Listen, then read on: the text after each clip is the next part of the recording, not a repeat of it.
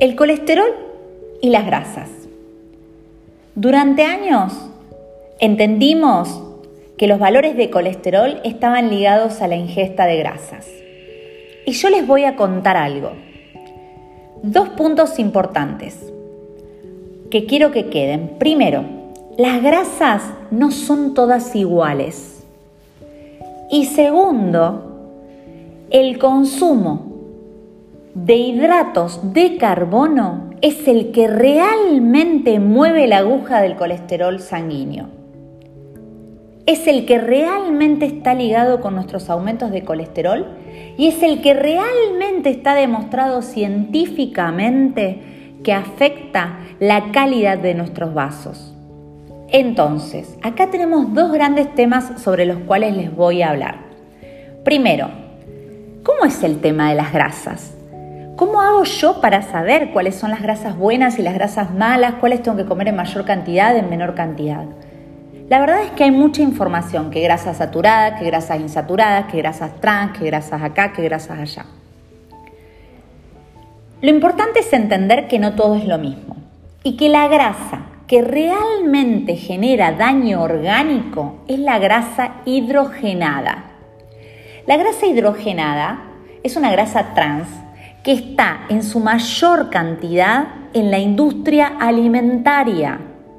Es una grasa oxidada, una grasa que entra y directamente genera alteración de mi colesterol y le da mala calidad a las arterias.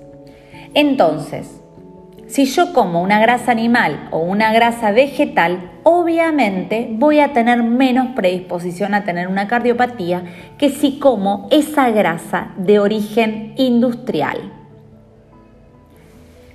Eso por un lado.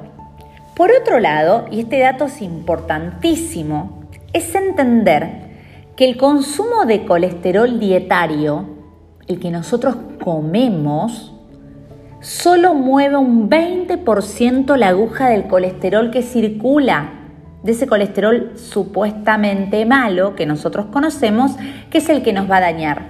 Solo el 20%. ¿Y el 80% saben de dónde sale? Se genera en el hígado producto de la ingesta de hidratos de carbono. Entonces, sabiendo esto, ¿qué voy a hacer yo? ¿Qué voy a elegir a la hora de comer?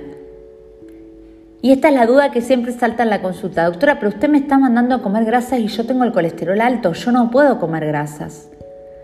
No es así. Primero porque todas las grasas no son iguales y segundo porque el aumento del colesterol está ligado con el consumo de hidratos de carbono en un 80%. Entonces, dicho esto, yo tengo que entender que tengo que consumir un colesterol de buena calidad. Y la buena calidad, ¿sabe dónde está? En el huevo entero. No saco más y tiro la yema, como el huevo entero. La palta, el aceite de oliva, la manteca clarificada,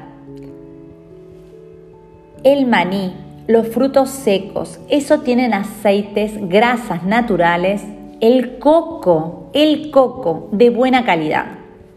Y cuando hablamos de hidratos de carbono, es como que todos entendemos que el hidrato de carbono es el pan nada más. Y no, tenemos que ir a entender que debemos bajar el consumo de hidratos de carbono. Y yo les sugiero lo siguiente, van a encontrar otro podcast donde hablamos del índice glucémico.